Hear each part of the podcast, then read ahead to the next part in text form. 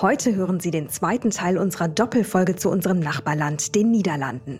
Unsere Gäste sind auch in dieser Folge der Ökonom André Wolf vom Zentrum für europäische Politik und Carsten Jeski, Chefvolkswirt Deutschland der ING, der sowohl Deutschland als auch die Niederlande wirtschaftlich gut kennt.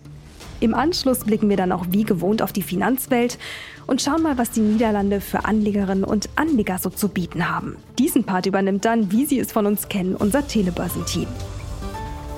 Und damit erstmal Hallo zusammen hier bei Wirtschaft Welt und Weit. In diesem Podcast sprechen wir darüber, wie sich die Welt seit dem Ukraine-Krieg strategisch neu aufstellt. Welche wirtschaftlichen Bündnisse drohen endgültig zu zerbrechen? Wo entstehen vielleicht ganz neue Allianzen?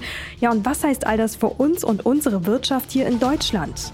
Dazu sprechen wir jede Woche Donnerstag mit Menschen, die sich auskennen. Ich bin Mary Abdelaziz Ditzo, Journalistin und Leiterin für den Bereich Wirtschaft und Innovation bei NTV. Heute haben wir den 27. April und in dieser Folge blicken wir noch einmal auf die Niederlande. Und das passt perfekt, denn der 27. April, der ist Königstag in den Niederlanden. König Willem Alexander, das Staatsoberhaupt der Niederlande, feiert Geburtstag und das ganze Land feiert mit. Die Menschen sind fröhlich, das Land ist mit Fahnen und Oranjewimpeln geschmückt. Und es kommt beinahe Volksfestcharakter auf. Und schon sind wir mittendrin im Thema, nämlich wie Energie die Menschen bewegt.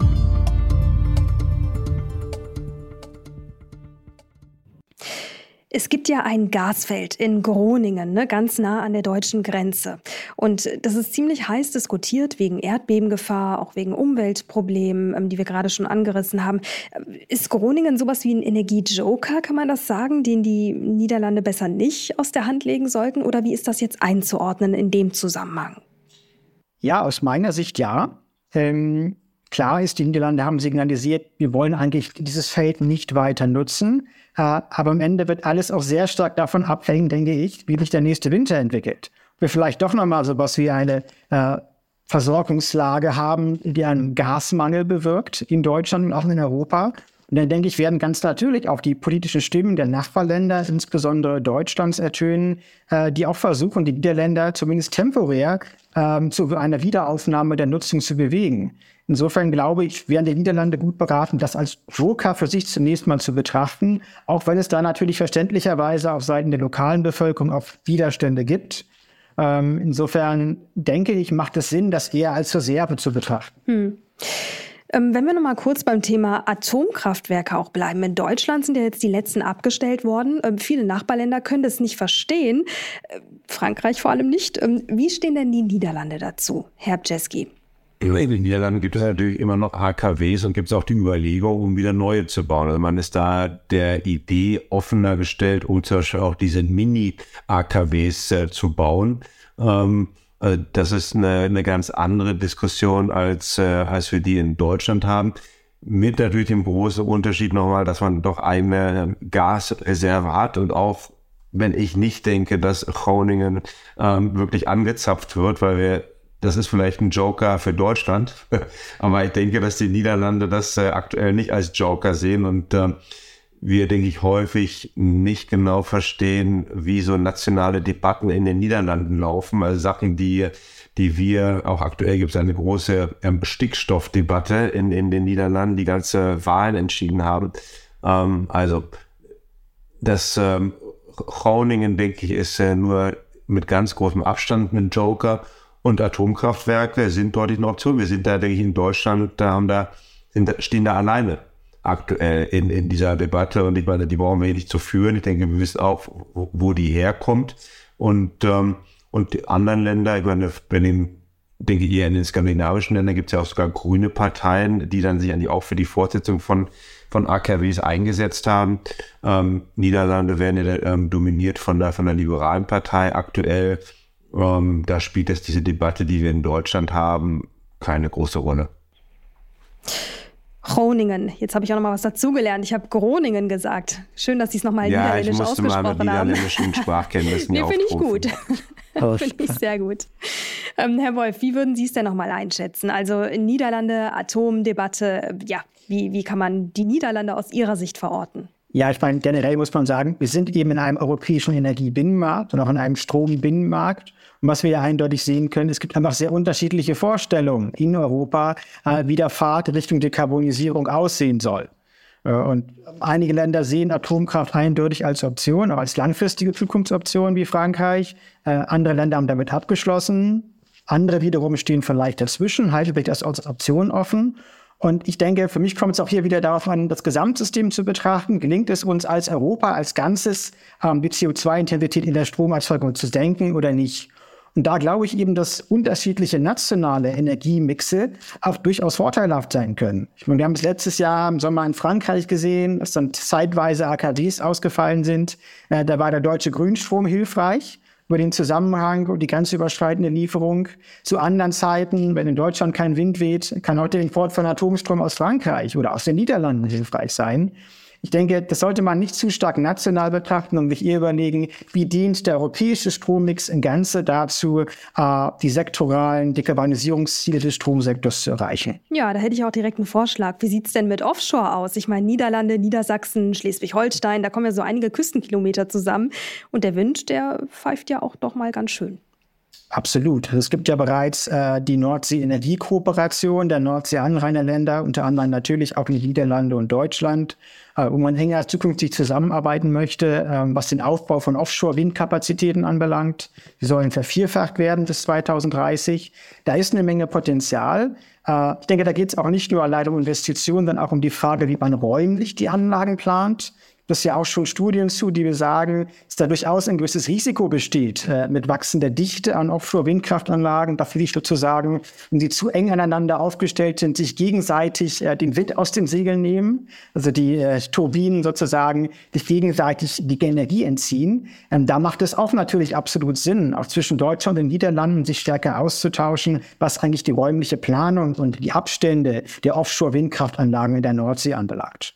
Und natürlich auch, denke ich, der Bereich Technologiekooperation. Da wären wir dann auch wieder bei Wasserstoff. Das ist ja auch ähm, aktuell eine Technologie, die im Rahmen von Pilotprojekten ähm, praktiziert, ausprobiert wird, den Wasserstoff nicht erst an Land zu gewinnen, äh, sondern bereits auf hoher See, äh, indem man eben Elektrolyseure direkt in Offshore-Windkraftanlagen einbaut. Und das ist, denke ich, auch ein Feld, in dem Deutschland und Niederlande mit ihrer Technologiekompetenz ähm, sehr gut kooperieren können. Okay, also Energie, Tech. Und ähm, abseits davon gibt es ja noch den kompletten Dienstleistungssektor. Herr Czeski, als jemand, der beide Länder auch sehr gut im Blick hat, ähm, was würden Sie denn sagen? Ich meine, Deutschland ist ja, sagen wir mal, eher stärker industriell geprägt. In, in den Niederlanden dagegen ist eben der Dienstleistungssektor besonders stark. Wie sehr können wir da von diesen Unterschieden auch profitieren? Wie kann sich das ergänzen? Ja, das kann sich ergänzen. Ne? Ich denke nicht, dass wir davon profitieren. Ähm, die, die Niederlande haben einfach traditionell eine bessere Erfahrung mit, aber auch industrienahen Dienstleistungen, darf man auch nicht vergessen. Ähm, Welche wären das? Wir, wir, bei, wir sind da halt wirklich bei, ähm, bei, bei Beratung, wir sind ähm, bei auch ähm, ja, Maintenance ähm, die Niederlande sind natürlich auch einfach traditionell wirklich ein Volk von Kaufmännern und Frauen und, äh, und Händlern. Ähm, und sind da eigentlich relativ, äh, ja, relativ pragmatisch, opportunistisch immer unterwegs und sind auch immer wieder in der Lage, um in anderen Märkten halt ähm, wieder Marktanteile zu erschließen. Also was, was man jetzt in den letzten Jahren gesehen hat, ist, ähm, dass zum Beispiel auch in der Automobilindustrie ja, wir in Deutschland davon profitieren können, dass über, über Innovation ähm, auch wirklich etliche Teile, vor allem etliche digital elektronische Unterteile in deutschen Autos aus den Niederlanden kommen. Äh, aber so ein bisschen fangen wir an mit Navigationssystem. Ähm, der, der TomTom ist auch allen bekannt, ähm, eine, eine niederländische Erfindung zum Beispiel. Weil da, da alles, denke ich, rund um Digitalisierung auch digitale, ähm, auch E-Commerce. Ähm, da sind die Niederlande uns, denke ich, auch wieder ein Stück voraus. Da können wir von, müssen wir, können wir entweder lernen oder halt in Zusammenarbeit halt äh, auch zum Beispiel E-Commerce-Kanäle dann erschließen, wo dann äh, in, ja, in Deutschland oder durch Deutschland produzierte Güter auch wiederum verkauft werden können. Jetzt muss ich aber doch noch mal auf einen Punkt eingehen. Sie haben ja jetzt schon wieder die Innovationen angesprochen. Sie haben mir eben auch ja. als Erklärung gegeben, na ja, die Niederlande, die haben vielleicht mehr Mut zum Risiko und sind deswegen auch innovativer. Aber da brauche ich ein bisschen mehr Substanz. Also woran liegt das noch? Der, andere, der andere Grund, ich glaube, ist halt wirklich die Zusammenarbeit Industrie, ähm, Universitäten, die deutlich größer ist. Ähm, allgemein ist das Universitätssystem in den Niederlanden noch ein großes Stück internationaler als bei uns. Ja, die, ähm, das ist ähm, ist auch nochmal durch Brexit bedingt ähm, enorm gewachsen. Die, die Anzahl von ausländischen Studenten in den Niederlanden ist extrem hoch. Ähm, und, ähm, und ich denke, dass da wirklich in häufig auch englischsprachigen, internationalen, auch mehr praxisorientierten ähm, Universitätsausbildung halt einfach mehr Innovation auch herausgebracht wird. Ja, das ist, äh, das ist einfach ein ganz, ganz konkretes Beispiel. Ähm, und ähm, das andere ist, ich denke, das ist dann auch eher wieder kulturell. Ich muss in so einem dicht bevölkerten Land, muss ich einfach auch ein bisschen flexibel und pragmatisch sein.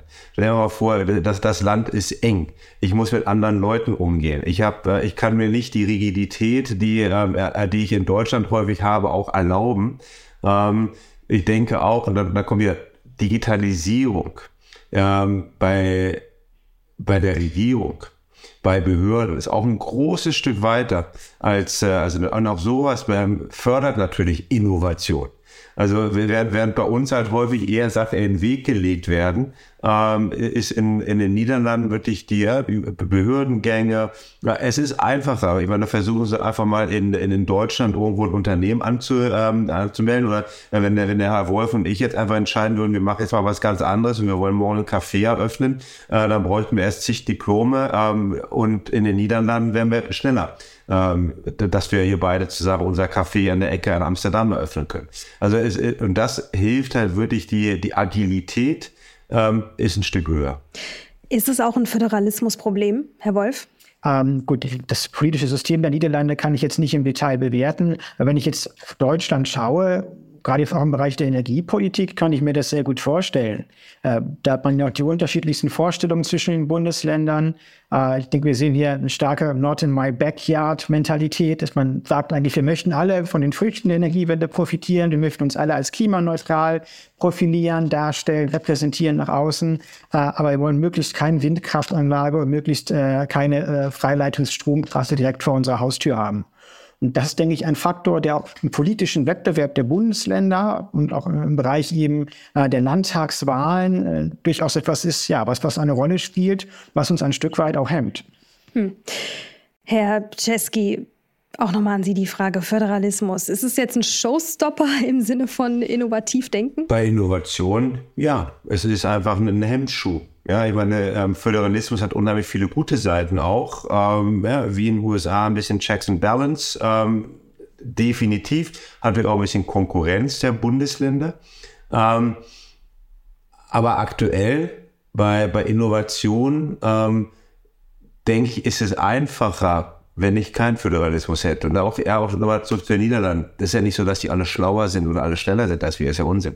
Ähm, nur was da halt passiert, wenn auf Regierungsebene eine Entscheidung getroffen wird ja, oder eine Richtung eingeschlagen wird, ist man halt deutlich schneller in der Ausführung. So ist ein viel kleineres Land mit 17 Millionen im Vergleich zu 82 oder 84, aber halt auch da hemmt der Föderalismus natürlich ähm, aktuell. Ja, sicherlich, wenn ich so große Themen habe, die ja auch bei uns bundesländerübergreifend sind, wie Energiepolitik, ähm, wie neue Infrastruktur, wie, wie Digitalisierung, wie, wie Fragen, was für Rahmenbedingungen, Investitionen muss der Staat jetzt liefern und was muss vom Privatsektor kommen. Da ist es, denke ich, in den Niederlanden, weil ein kleineres Land, auch einfacher zum Beispiel die Zusammenarbeit zwischen ähm, öffentlichem Sektor und privatem Sektor.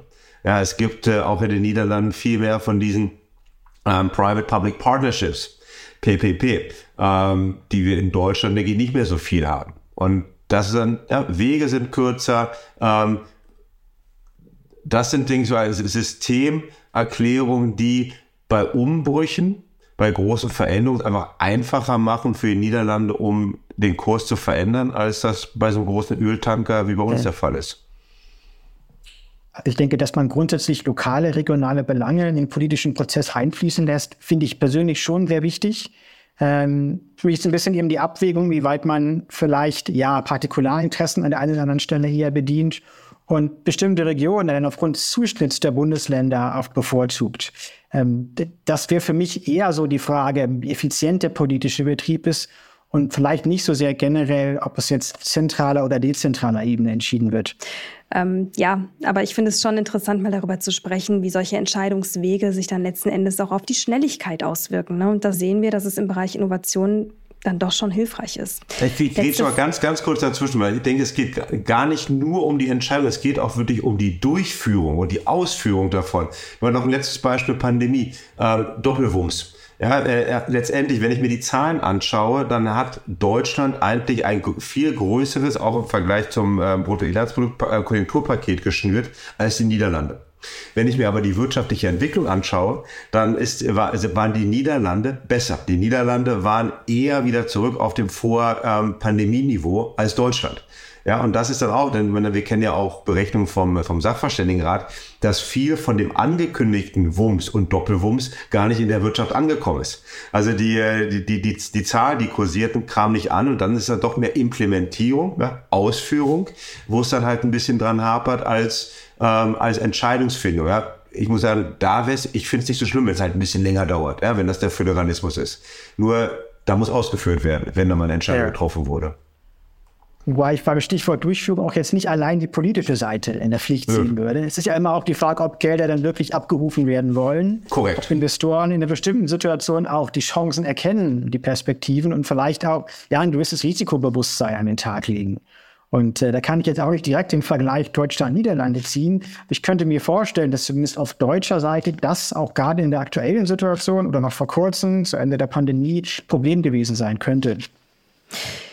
Was würden Sie denn sagen, letzte Frage an Sie beide, ähm, wo stehen die wirtschaftlichen Beziehungen zwischen Niederlande und Deutschland in, sagen wir mal, fünf Jahren?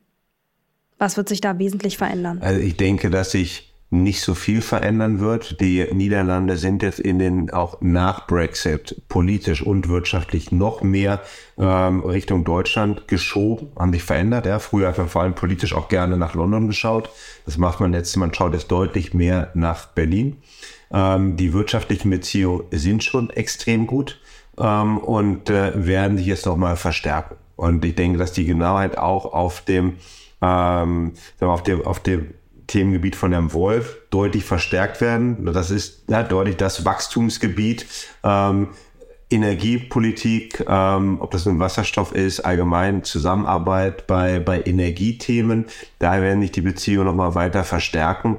Und, äh, und bei den anderen Themen, ich meine, wir werden für die Niederlande der wichtigste Handelspartner bleiben. Punkt. Ja, das ist, äh, das, das, das, wird so bleiben und es wird sich eher noch mehr verstärken.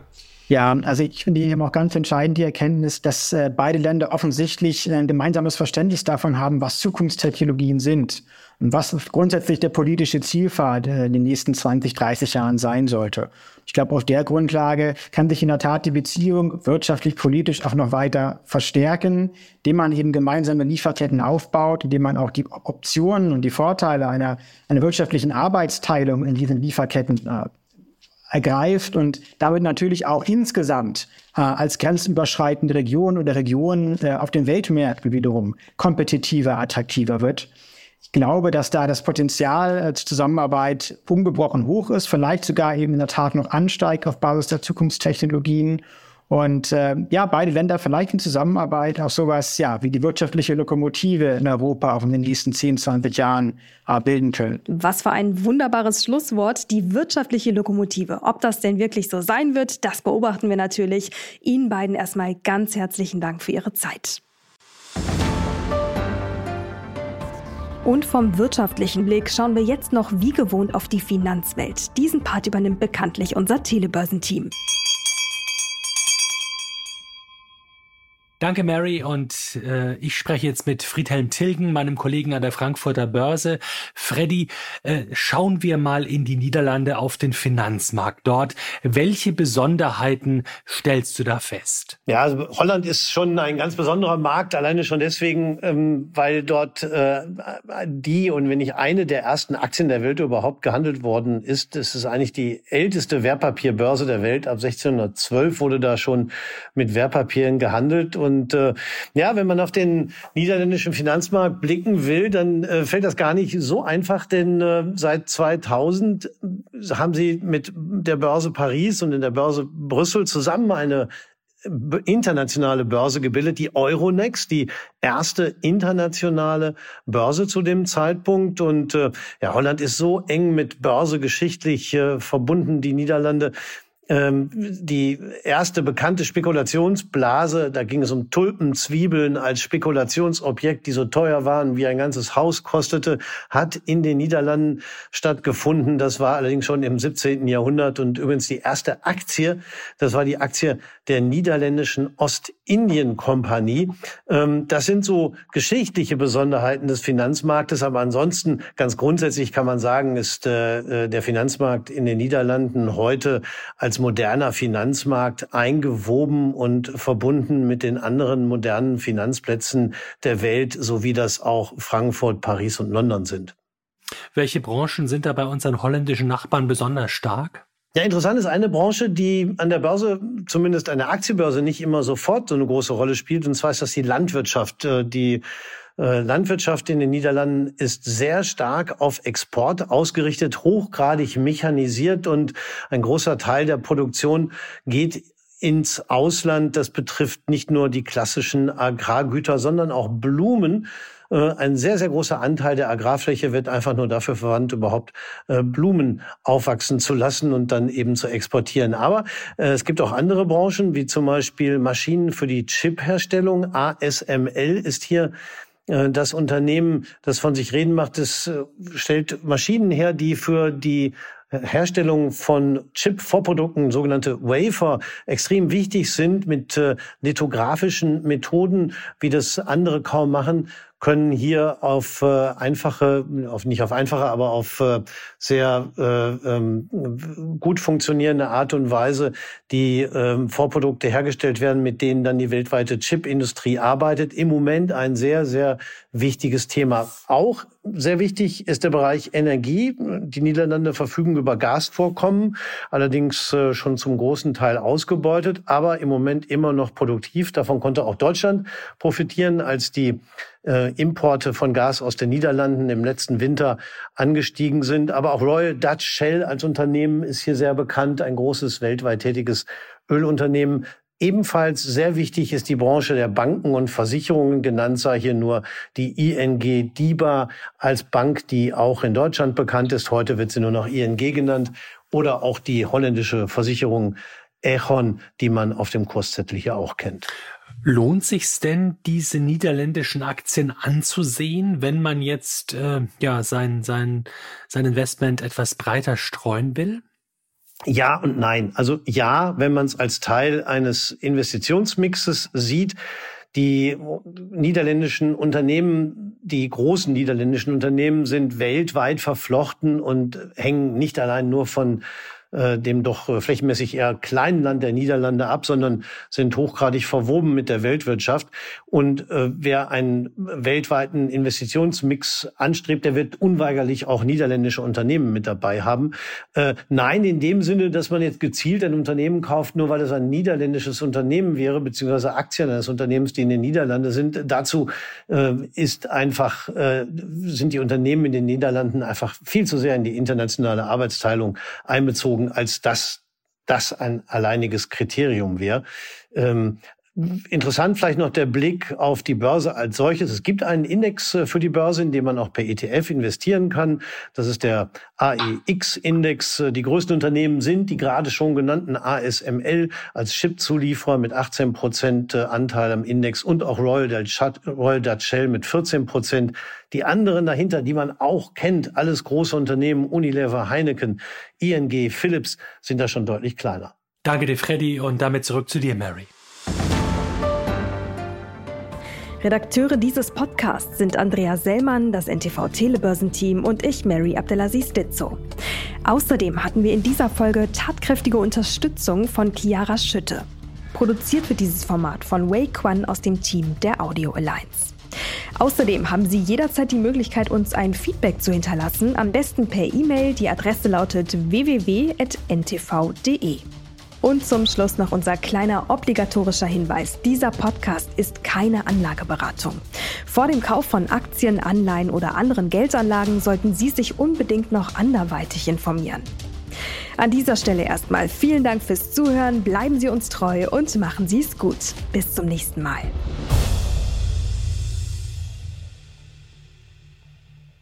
Dieser Podcast ist eine Produktion der Audio Alliance.